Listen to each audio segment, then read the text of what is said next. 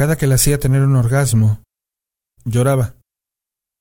Eso al principio me asustaba, pero me explicó que sus lágrimas eran de felicidad, porque llenaba cada hueco de su ser.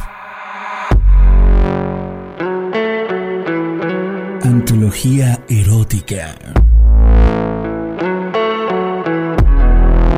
Historias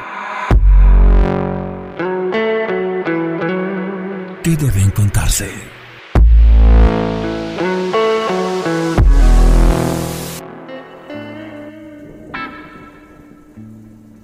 No recuerdo la forma en que nos conocimos. Una de tantas historias. De esas en las que la estadística te deja ver claro que en cualquier momento podrías estar sumándote a una de ellas. Me habló de que se quería separar, que le dolía sentirse un mueble más en la casa y que se sentía frustrada por estar desperdiciando los mejores años de su vida al lado de alguien que no la valoraba. Después de escucharla mi propuesta fue simple. Le dije que si ella quería, podíamos coger sin compromiso y que yo me adaptaría a sus tiempos.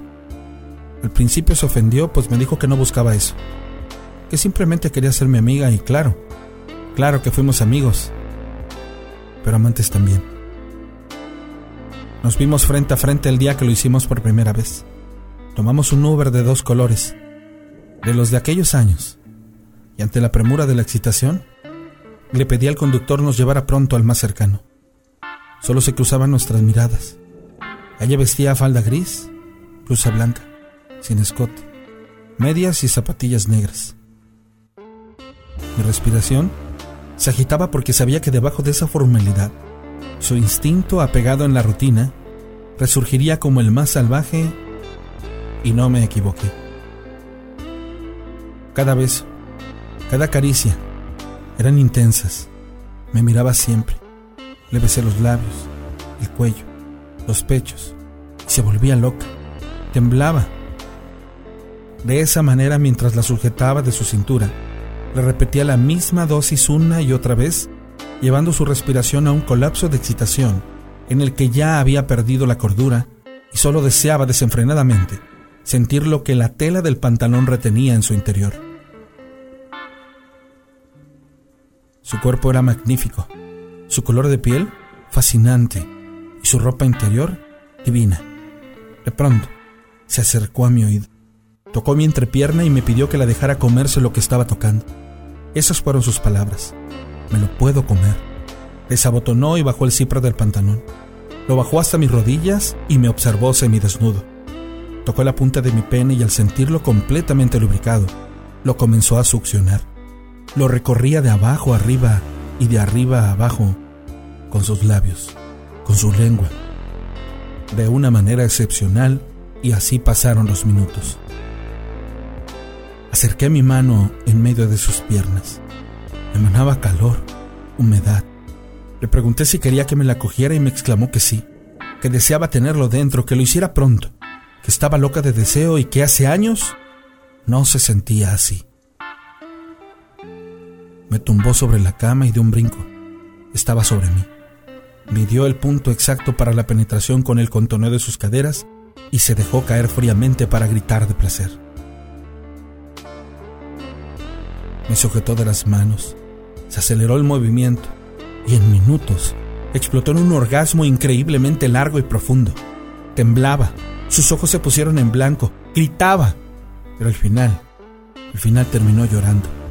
Sus lágrimas escurrían sobre su mejilla, y mientras recobraba el aliento, me decía que era lo más increíble que le había pasado en años y que deseaba que no se acabara.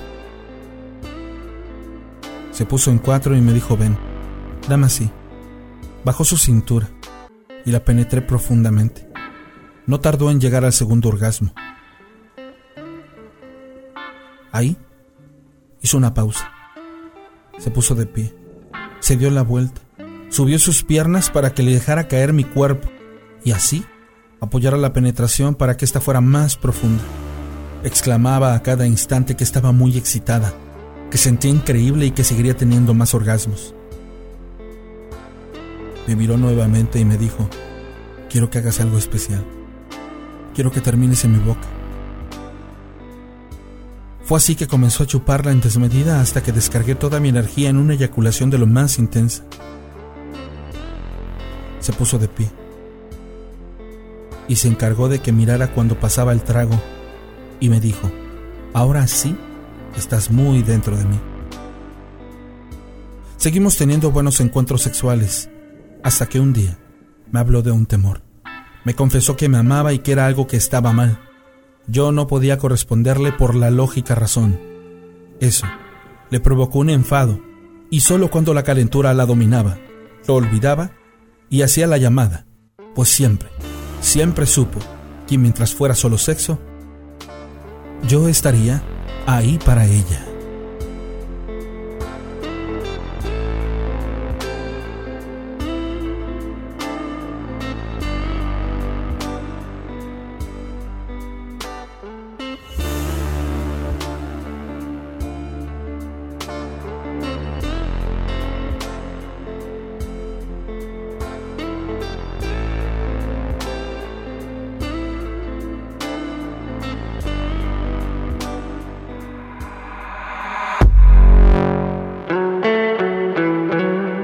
Antología erótica.